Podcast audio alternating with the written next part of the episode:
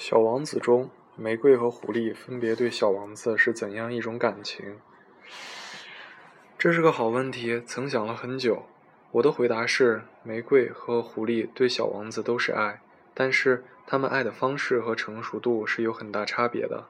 玫瑰的爱是青涩的，甚至有点小女作、小女人的做作；狐狸的爱是成熟的、包容的、付出的，让小王子成长的。为什么这么说呢？下面解释一下。写玫瑰时已经用了大量的铺垫，然而玫瑰的出场却不免让人有点失望。他已经精细地做了那么长时间的准备，却打着哈欠地说道：“我刚刚睡醒，真对不起。瞧我的头发还是乱蓬蓬的。”小王子这时再也控制不住自己的爱慕心情：“你是多么美丽啊！”花儿悠然地自语道：“是吧？”我是与太阳同时出生的，小王子看出了这花儿不太谦虚，但是它确实丽姿动人。玫瑰一开花，说的第一句就是我有些故作姿态，以暗示引导小王子去注意他，赞美他。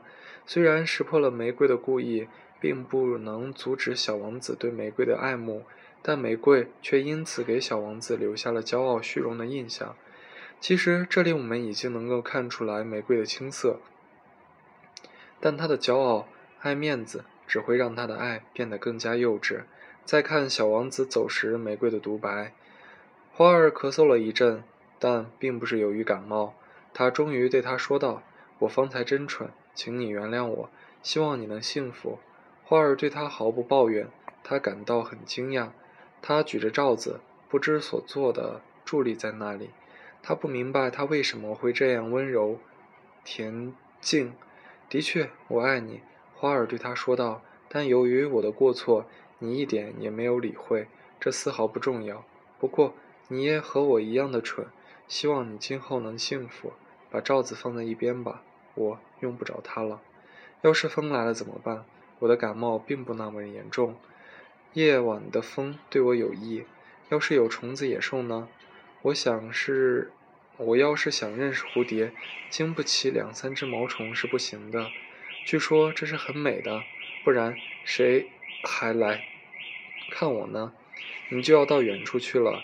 至于说大动物，我并不怕，我有爪子。于是他天真的露出他那四根刺，随后又说道：“别那么磨蹭了，真烦人。你既然决定离开这儿，那么快走吧。”他是怕小王子看到他在哭。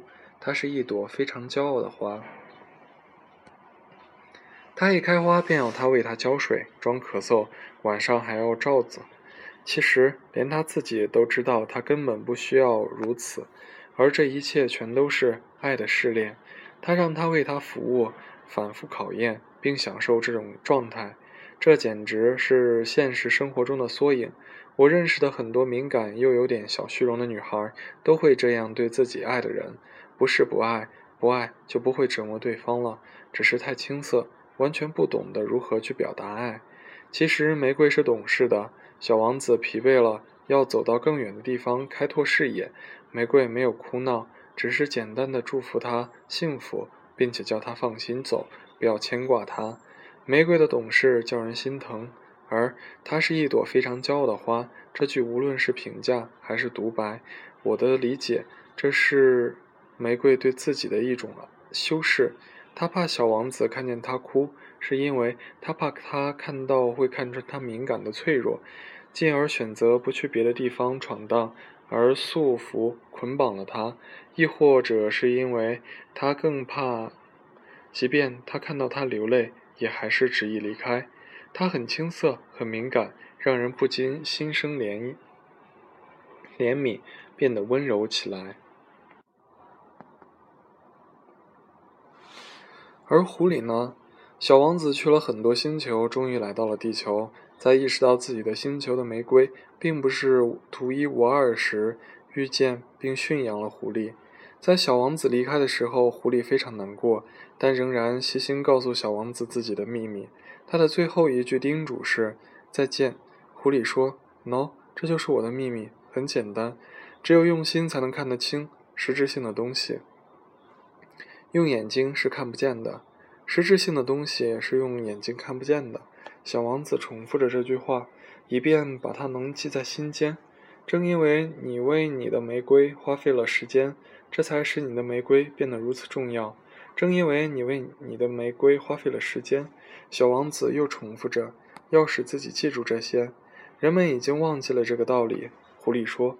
可是你不应该忘记它。你现在要对你驯服过的一切负责到底。你要对你的玫瑰负责。